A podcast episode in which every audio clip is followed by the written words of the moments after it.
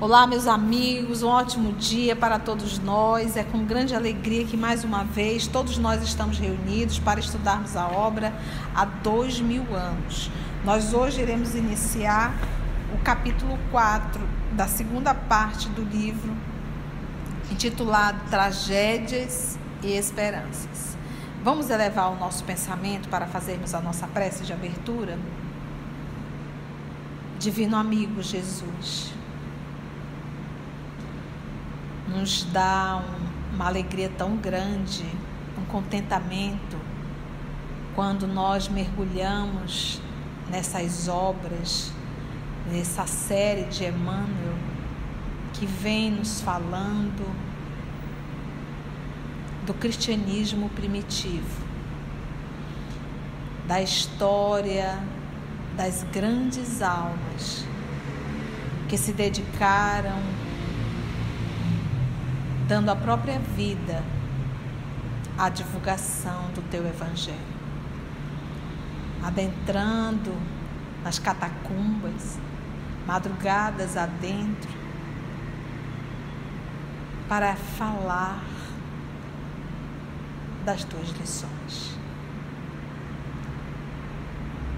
Eram verdadeiros cristãos que se esforçam que se sacrificam e que não conseguem enxergar absolutamente nenhum empecilho para divulgar a tua doutrina. Que nessa noite, amor querido, mergulhando em mais um capítulo, possamos verdadeiramente compreender e sentir a alma de um verdadeiro cristão. Graça te damos, Senhor, que a espiritualidade amiga possa mais uma vez nos conduzir. E é em teu nome que todos nós aqui nos encontramos. Que assim seja. Senhor. Na semana passada, a gente viu como seguia a vida dos nossos personagens. Enquanto a, a Flávia ficava com o pai estava tendo problemas no matrimônio é, por insinuações do Saúde Giórias. É, ele fez um, um, o Emmanuel fez um, um contrabalanço, né? um contraponto com a vida de Lívia, que se recolheu, que ficou, é, fazia oração toda noite com a, junto com Ana na cruz de Simeão e que elas estavam começaram a participar das, dos encontros nas catacumbas, que era onde a única único tipo de reunião que permitia.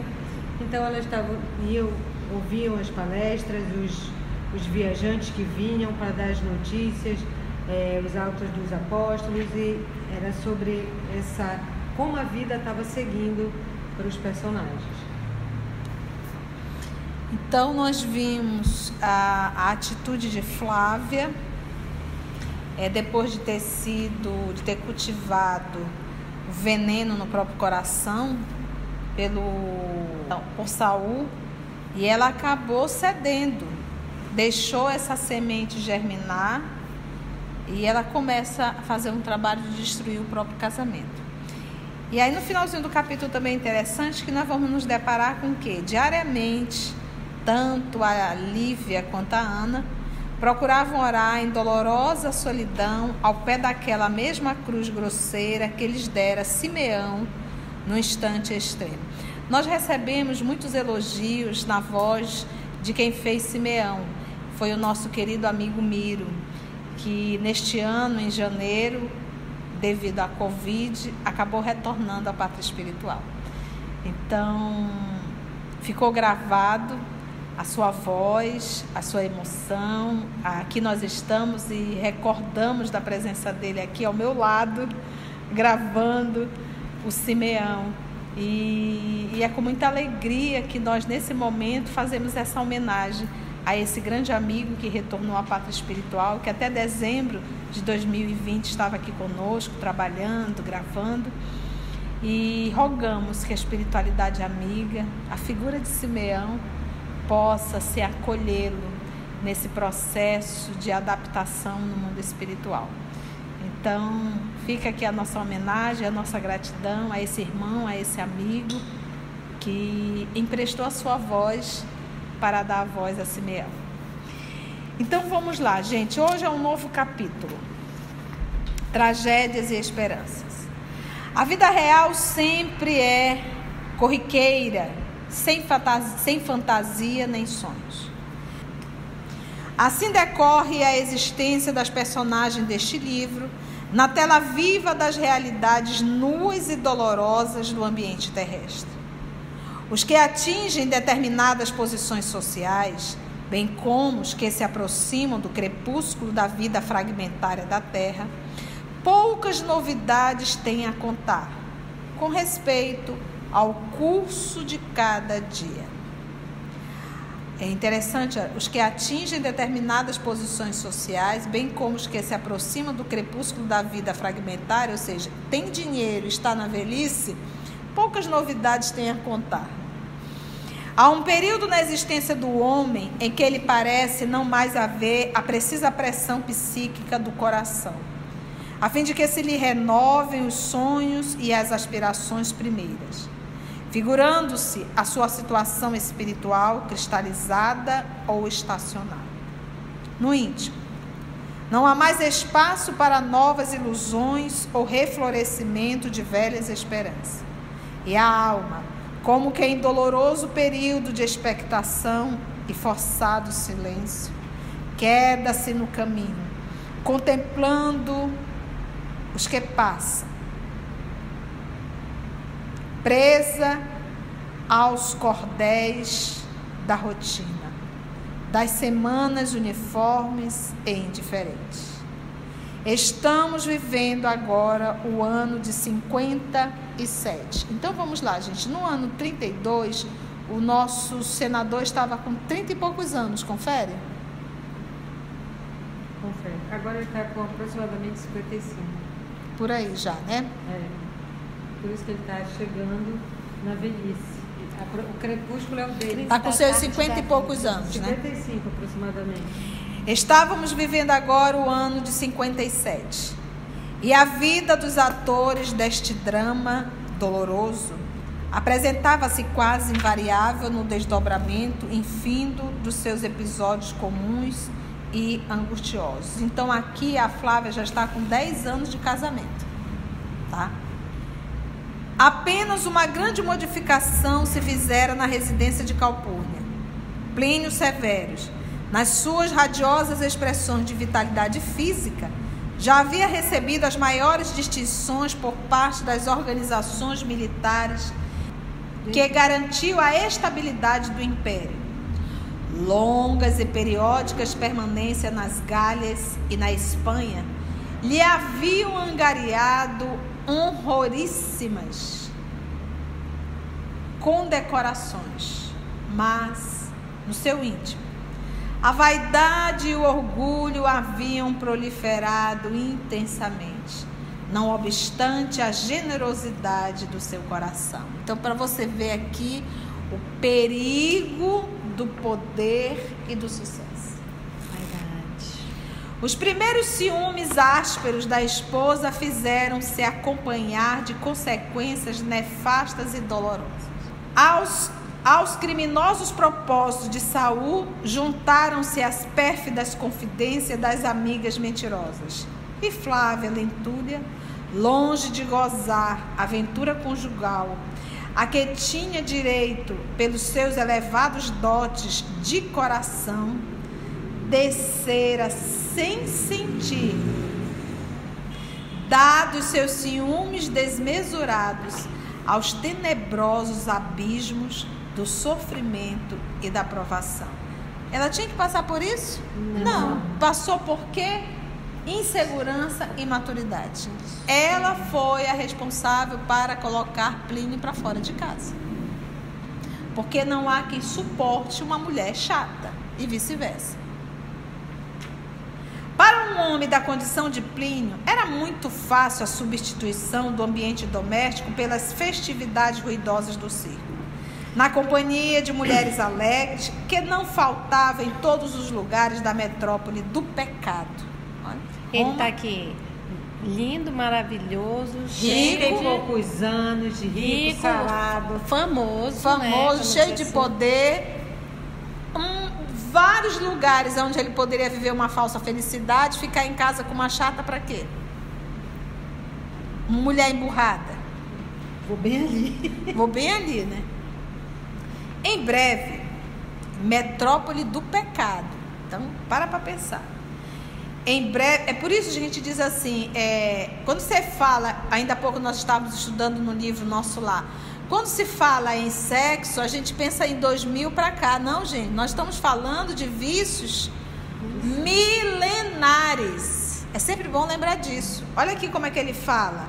É... Aqui ele coloca assim, ó. Descer sem sentir.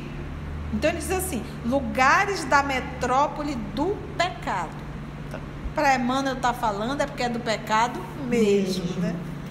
Em breve o carinho da esposa foi substituído pelo falso amor de numerosas amantes, não é nenhuma e nem duas, e deixou o pai de André Luiz no chinelo. O seu Laércio, né? Laércio. O seu Laércio. O pobre Laerte. O pobre Laerte ficou agora num cantinho, porque o Laerte, gente, é o pai do André Luiz na obra Nosso Lar. Então, o Plínio aqui usou aqui numerosas amantes. Porque eles faziam aqueles bacanais realmente, né? Troca de parceiros, muitas mulheres, muitos homens. E isso aí é antigo, gente, isso não é novidade, não. É, o, que, o, o, o, que é o que é ultrapassado são as nossas atitudes. Essas nossas atitudes, é, é, é, as pessoas dizem, nossa, como você é careta, né? Por não entrar nessa promiscuidade. Não. Isso está ultrapassado, porque isso que é feito, essa promiscuidade, isso é milenar, gente. Não, é moderno. É, não tem nada de moderno, isso é muito antigo, muito antigo. Então, em breve, o carinho da esposa foi substituído pelo falso amor de numerosas amantes. Em vão, né, Debalde procurou Calpurnia interpor seus bons ofícios e carinhosos conselhos, a mãe dele, né? E em vão. Prosseguia a jovem esposa do oficial romano no seu martírio imperturbável e silencioso. Ela foi educada por quem? Público lento. Então, aqui o orgulho e vaidade. Calado, tá tudo muito bem, tá tudo maravilhoso, não conta ninguém, né? Só casca. As únicas queixas de Flávia eram guardadas pelo coração generoso da mãe do seu marido, ou então confiadas ao espírito do pai em confidências amarguradas e penosas.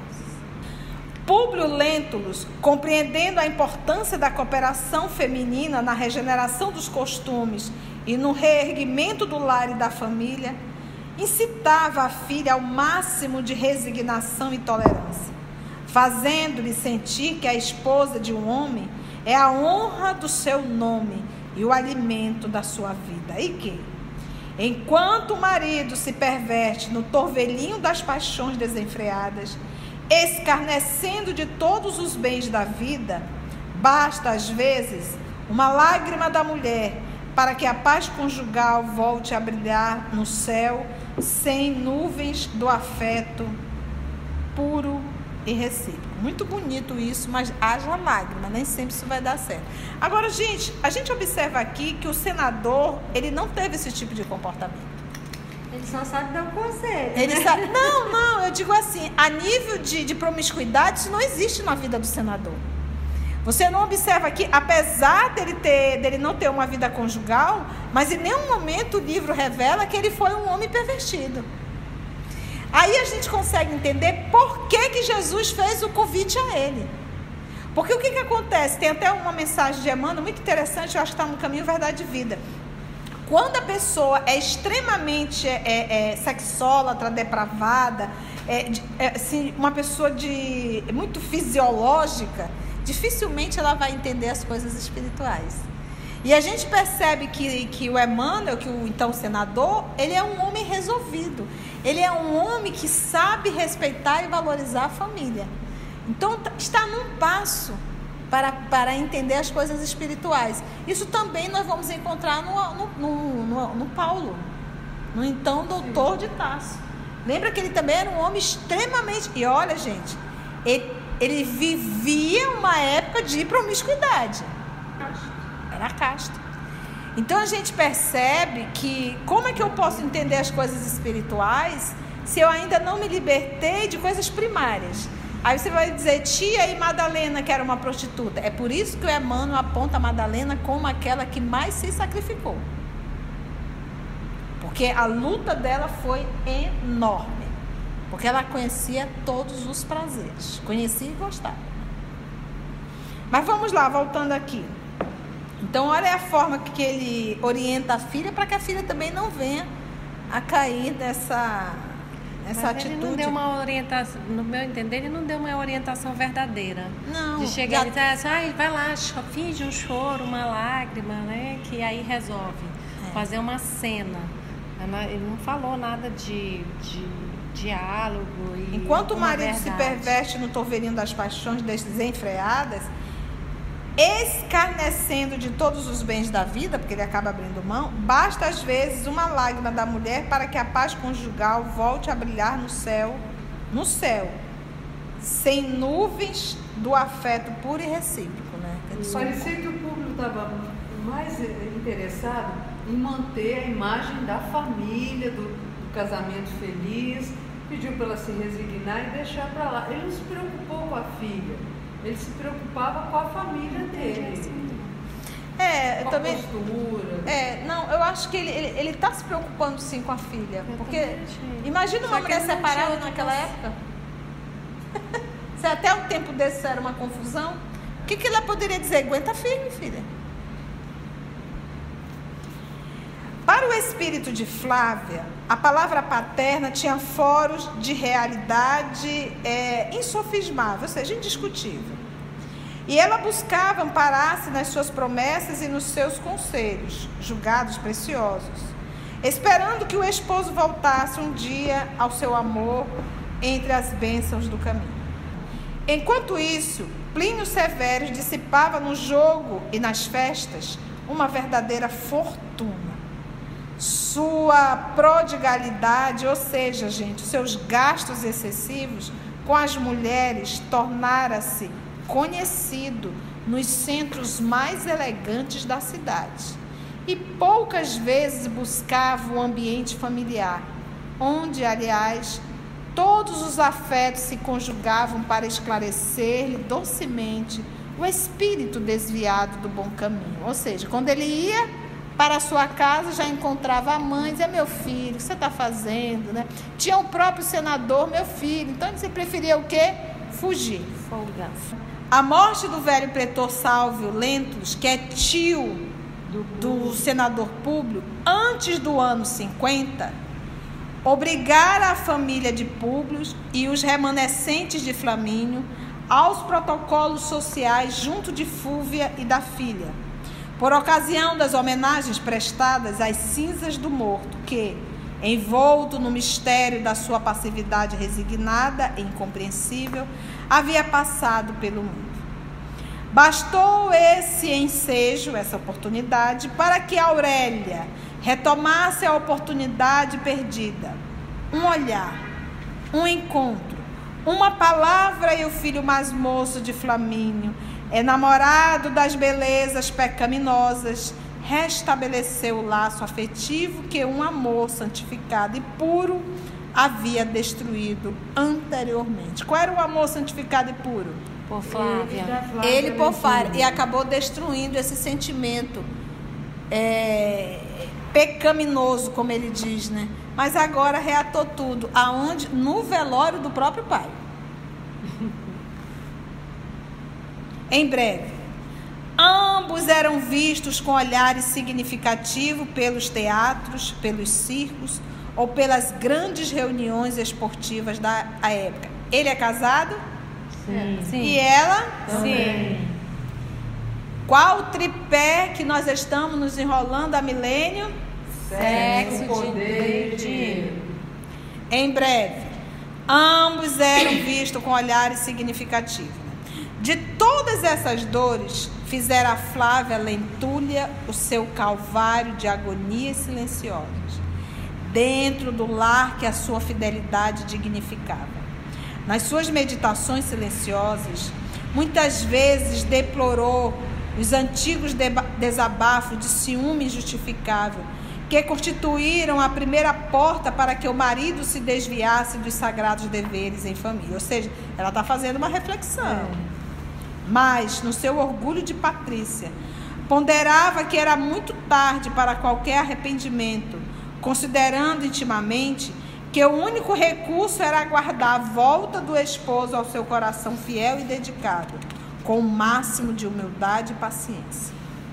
Nos seus instantes de arrependimento, escrevia páginas amarguradas e luminosas, pelos elevados conceitos que traduziam, ora implorando a piedade dos deuses em súplica fervorosa, ora fixando as íntimas angústias em versos comovedores, lidos tão somente pelos olhos paternos que, a chorar de emoção, considerava muitas vezes se a desventura conjugal da pobre filha não era igualmente uma herança singular e dolorosa. E aí, por volta do ano de 53, desaparecia em trágicas circunstâncias, nos escuros braços da morte, uma das figuras mais fortes desta história. Referimos-nos a Fúvia, que dois anos após o falecimento do companheiro, acusava as mais sérias perturbações mentais, além de inquietantes fenômenos orgânicos, provenientes de passados extravagantes. Gente, a conta sempre vem. Então vamos lembrar Fúvia é mãe de Aurélia. Aurélia e recorda que lá atrás era caso de Pilatos Lembra? Cunhado dela. Cunhado dela. Também parecia que ela tinha alguma coisa com o Supício. Lembra disso? Ela se oferece para Se oferece para Supício em troca de alcançar os seus objetivos. Então você vê que é uma. É ela que começa toda a desgraça da Lívia, porque ela envenena. Exatamente, é a responsável por tudo que aconteceu com Lívia também. Ela que envenena, ela que mostra ao senador a saída de Lívia dali dos aposentos de, de Pilatos. Fora o que a gente não conhece, porque quando ela foi até Araches, Araches já a conhecia. Ela já tinha ido lá fazer alguns pedidos. Não é verdade? Então. Coloca-se outras cositas mais. Exatamente. Então, ou seja, é, uma hora a conta chega. E olha aqui, ela está no estrado o quê? Como ele coloca de. Sérias perturbações Sérias mentais. perturbações mentais. Mas em verdade, gente, ela sempre foi. Uma pessoa saudável, uma pessoa normal, não tem a atitude que a Fúvia teve. Em hipótese alguma. E agora o que? Na velhice, isso o? Tomou uma proporção maior. Feridas cancerosas devoravam-lhe os centros vitais. E por dois anos a fio o corpo emagrecido era forçado às mais penosas e incômodas posições de repouso. Enquanto os olhos inquietos e arregalados dançavam nas órbitas, como se nas suas alucinações fosse compelida a vidência dos quadros mais sinistros e tenebrosos, nessas ocasiões não encontrava a dedicação da filha que não soubera educar. Olha, tá vendo aqui? Posição de papai e de mamãe. O que que ela quer cobrar da filha se ela nunca deu a filha? E se fosse o contrário, com certeza ela estaria fazendo a mesma coisa. Ela ensinou a filha a ser igual a ela. Ensinou exatamente. Agora é aquilo, tia. É, todos então estão fadados? Não, não é assim. Isso vai depender do nível moral de cada um. Se fosse um espírito superior, iria identificar todas as atitudes negativas da mãe, mas não seguiria os passos da mãe. Tá? Então, em verdade, são dois espíritos afins. São dois espíritos do mesmo nível. Tá? Então, como ela não soube educar, sempre atarefada nos seus constantes compromissos de festas, encontros e representações sociais numerosas. No entanto, a misericórdia divina, que não abandona os seres mais desditosos, dera-lhe um filho carinhoso e compassivo para as dores expiatórias. Emiliano Lúcio, o marido de Aurélia, era desses homens dignos e valorosos, raros na paciência e nas mais elevadas virtudes domésticas. Gente, olha só que interessante, né? Que, que, que descrição. Que né? descrição. Então, a gente percebe que era uma alma doce, meiga, ao ponto de suportar tudo isso. Todo mundo pegando fogo lá fora, tudo acontecendo e ele dentro de casa cuidando da sogra? A esposa na folia. E é Na mais- folia. E é legal o parágrafo antes. Mas a misericórdia divina. A misericórdia divina não abandona Não ninguém. abandona. Sempre tem alguém para cuidar. É impressionante. Raros na paciência e nas mais elevadas virtudes domésticas. Ele era do lar mesmo. Noites e noites sucessivas velava pela velhinha infeliz, que as dores físicas castigavam impiedosamente com o padecimento de suplícios atrozes, tá? Nos seus últimos dias, vamos ouvir-lhe as palavras desconexas e dolorosas. Noite alta, quando as próprias escravas descansavam, subjugadas pela fadiga e pelo sono, parecia que seus ouvidos de louca se aguçavam espantosamente para ouvir os ruídos do invisível, dirigindo impropérios às suas antigas vítimas, que voltavam das mais baixas esferas espirituais para rodear-lhe o leito de sofrimento e morte. Então aqui o Emmanuel afirma que verdadeiramente haviam espíritos que eram vítimas dela, que foram atacados, tá? Olhos desmesuradamente abertos, como se fixassem visões fatídicas e horrorosas, exclamava a pobre velhinha, abraçando-se ao genro, no auge das suas frequentes crises de medo e desesperação inconsciente. Ela exclamava em atitude de pavor supremo. Emiliano, esse quarto está cheio de seres tenebrosos. Não percebes? Chorando. Ouve bem. Ouço-lhe os impropérios fortes e as sinistras gargalhadas. Conheceste Sulpício Tarquínios, o grande lictor de Pilatos? Ei-lo que chega com seus legionários mascarados de treva. Falam-me da morte, falam-me da morte. Socorre-me, meu filho. Suplício Tarquínios tem um corpo de dragão que me apavora. Crises de soluço e lágrimas sucediam-se a essa observação angustiosa. Acalma-te, mãe. Exclamava o militar, consternado até as lágrimas. Tenhamos confiança na bondade infinita dos deuses. Ah, os deuses! Gritava agora infeliz em histérica gargalhadas. Os deuses! Onde estariam os deuses dessa casa infame? Emiliano, Emiliano, nós é que criamos os deuses para justificar a loucura de nossa vida. O Olimpo de Júpiter é uma mentira necessária do Estado. Somos uma caveira enfeitada na terra com um punhado de pó. O único lugar que deve existir de fato é o inferno, onde se conservam os demônios com seus tridentes no braseiro. Ei-lo que chegam em falanges escuras. E, apegando-se fortemente ao peito do oficial, gritava disparadamente como se buscasse ocultar o rosto de sombras ameaçadoras. Nunca me levareis, malditos! Para trás, canalhas! Tenho um filho que me defende das vossas investidas tenebrosas. Emiliano Lúcio acariciava bondosamente os cabelos brancos da desventurada senhora, incitando-a a implorar a misericórdia dos deuses, de modo a balsamizarem-se-lhe os rudes padecimentos.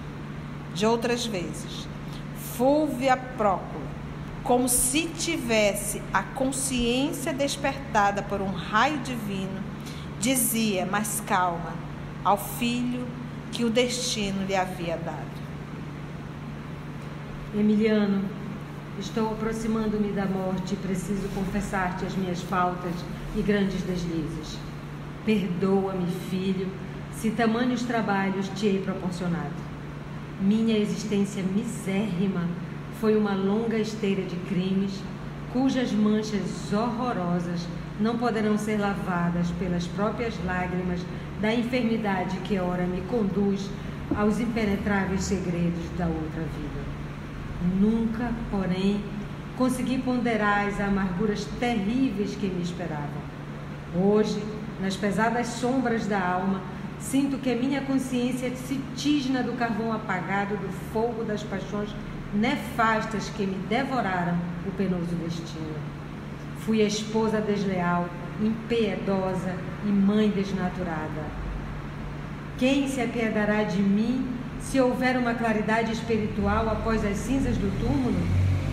Deste leito de loucura e agonia desesperada, vejo o desfile incessante de fantasmas hediondos que parecem esperar-me no pórtico do sepulcro.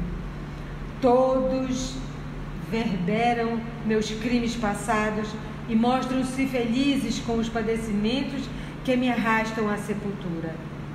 Sem uma crença sincera, sinto-me entregue a esses dragões do imponderável que me fazem evocar o passado criminoso e sombrio. É, quando ela vê o Supício, lembra que o Supício foi aquele que matou o Simeão, tá? Aquele que queria possuir Ana de qualquer forma. E, e ela consegue ver, e foi de certa forma, foi aquele que ficou associado a ela nos crimes. E ela enxerga ele na figura de um dragão. Ela identifica, sabe que ele é, mas numa forma de um dragão. Então, nós que espíritas que estudamos a, a mediunidade, nós sabemos, nas obras de André Luiz, vai retratar no livro Libertação, o processo da licantropia, em que o espírito ele vai deformando o seu corpo perispiritual. E aqui novamente ela repete que ela consegue enxergar vários dragões, não é isso? Uhum. Ela diz assim: ó, sem uma crença sincera, sinto-me entregue a esses dragões do imponderável, não é verdade?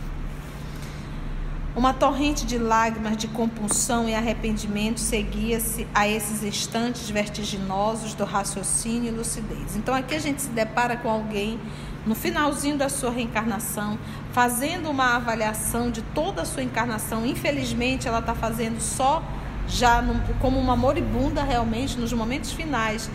O correto é nós deveremos fazer, deveríamos fazer isso ao final da noite, ao decorrer do dia, avaliando sempre as nossas atitudes. Mas ela foi preciso chegar a, a, a realmente a destruição do organismo para que ela pudesse fazer essa avaliação. Então aqui nós estamos nos deparando com arrependimento. Mas o arrependimento só por si não vai resolver. Ela precisa do arrependimento, ela vai precisar da reparação. Ela vai ter que reparar e depois voltar novamente para passar por esse teste de novo e ver se realmente aprendeu a lição. Emiliano Lúcio afagava-lhe com carinho a face rugosa, imergindo-se ele mesmo em cismas dolorosas. Aquele quadro lancinante era bem o fim tempestuoso de uma existência de deslizes clamorosos. Sim, ele tudo compreendia agora. A rebeldia da esposa, a sua incompreensão, os atretos domésticos, aquela sede insaciável de festas, ruidosas em companhia de afetos que não eram os dele, des, deviam ser os frutos amargos de educação viciada e deficiente. Seu coração, porém, estava cheio de generosidade sem limites, espírito valoroso, compreendia a situação e quem compreende, perdoa sempre. Quem compreende, perdoa sempre. Uma noite em que a doente manifestava crises acentuadas e profundas, O bondoso oficial ordenou que as servas se recolhessem. A pobre louca falava sempre, como se fora tocada de energia inesgotável e incompreensível. Pensa a pessoa falando ali toda hora, direto. Copioso suor inundava-lhe a fronte, tomada de febre alta e constante. E é, é, gritava ela desesperadamente: Emiliano, onde está a Aurélia, que não busca velar a minha cabeceira nas vésperas da morte? Como as falsas amizades de minha vida, terá ela também horror do meu corpo? Aurélia, explicou generosamente o oficial. Precisava desobrigar-se hoje de um compromisso com as amigas na organização de alguns serviços sociais. Exclamou a demente em sinistras gargalhadas. Os serviços sociais, os serviços sociais. Como pudeste crer nisso, filho meu? Tua mulher, a estas horas, deve estar ao lado de Plínio Severo, seu antigo amante, em algum lugar suspeito dessa cidade miserável. Então você observa que ela tem um arrependimento, mas não tem a moral ainda. Porque isso é coisa que se fale para alguém que ela está cuidando. Que está cuidando. Então, de certa forma, ela, ela pensa, ela diz assim: Eu vou te ajudar, eu vou contar a verdade, mas a gente não pode pegar. Lembra? É uma, uma gota de verdade e um litro de amor. Então, nesse momento, não há absolutamente. Isso não é hora para se falar isso. E ele é sensível. Emiliano Lúcio fez o possível para que a infeliz dementada não prosseguisse em suas revelações terríveis e impressionantes. Mas Fúvia continuava, o libelo tremendo e doloroso. Não, não me prives de continuar. Prosseguia desesperadamente. Ouve-me ainda. Todas as minhas acusações representam a criminosa realidade. Muitas vezes a verdade está com aqueles que enlouqueceram. Fui eu própria que induzi minha infeliz filha aos desvios conjugais. Plínio Severus era o inimigo que ela precisava vencer na qualidade de mulher. Facilitei-lhe o adultério que consumou sob esse teto. Certifica-te, meu filho, da enormidade das minhas faltas. Horroriza-te, mas perdoa. E vigia a tua mulher para que não continue a trair-te com as suas perfídias torpes e não venha um dia a apodrecer lamentavelmente, como eu, no leito de, no leito de sedas perfumosas.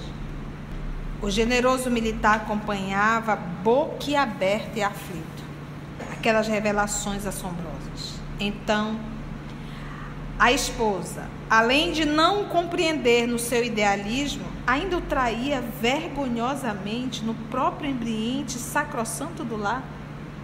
Emoções dolorosas represavam-se-lhe no coração, mas, possivelmente, todas aquelas palavras não passavam de simples delírio febril na demência incurável. Porque o que, que acontece, gente? Quando você é malicioso, para onde você olha, você vê malícia. Ele não é malicioso. Então ele não consegue acreditar no mal porque aquilo não existe dentro dele. Então, por isso é que o Emmanuel diz que é um coração em comum de uma sensibilidade incomum. Então, represavam-se-lhe no coração, mas possivelmente todas aquelas palavras não passavam de simples delírio febril na demência incurável. Uma dúvida horrível e impiedosa aninhara-se-lhe no coração angustiado. Algumas lágrimas umedeciam-lhe os grandes olhos tristes, enquanto a enferma dava uma trégua às penosas revelações. Daí a minutos, porém, com voz estentórica, continuava. E Aurélia? Que é feito de Aurélia que não vem?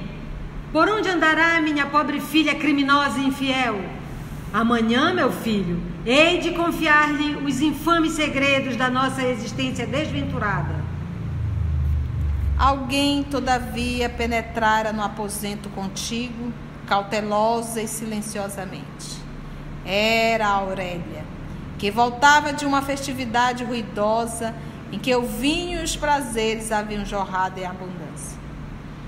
Depois de atravessar a porta próxima, ainda ouviu as últimas palavras da mãe, no auge da febre e da desesperação doentia. Ela, que não ouvira as tristes revelações de pouco antes, considerou que a doente, no dia imediato, haveria de cumprir a terrível promessa, e no relance, examinou todas as probabilidades de execução da ideia tenebrosa que lhe passava pela mente criminosa e infeliz. Seus olhos pareciam vidrados de cólera sob o azorrague de um pensamento mórbido que lhe aflorara repentinamente no coração frio e impiedoso. Despiu os trajes da festa, reintegrando-se nos aspectos interiores do lar, e abriu uma nova porta, dirigindo-se ao leito materno, no qual acariciou a mãe fingidamente, ao passo que o esposo, incompreendido, a contemplava, de cérebro fervilhante e dolorido sob o domínio das dúvidas mais aceias. Mãe, que é isso? Perguntou, afetando uma preocupação imaginária. Estás cansada, precisas repousar um pouco. Volve a fitou-a profundamente, como se um clarão de lucidez lhe houvesse clareado repentinamente o espírito abatido.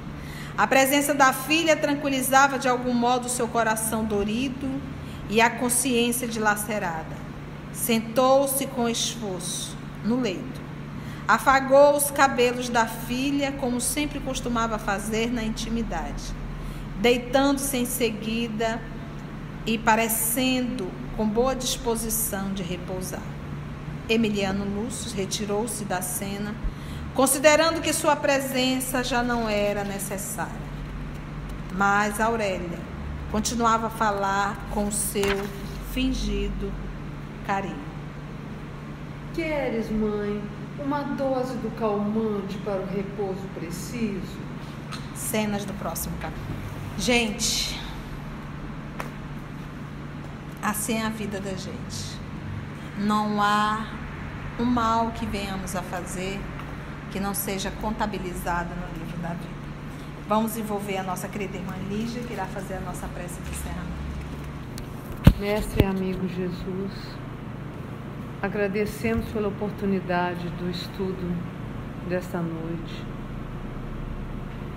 de podermos refletir sobre tantas lições.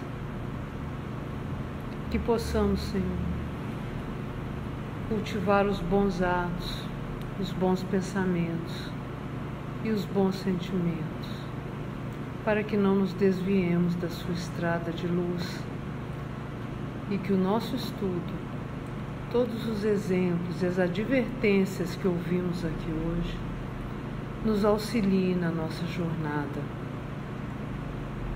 rumo à verdadeira vida, rumo à porta estreita, que consigamos atravessá-la, Senhor. Que assim seja.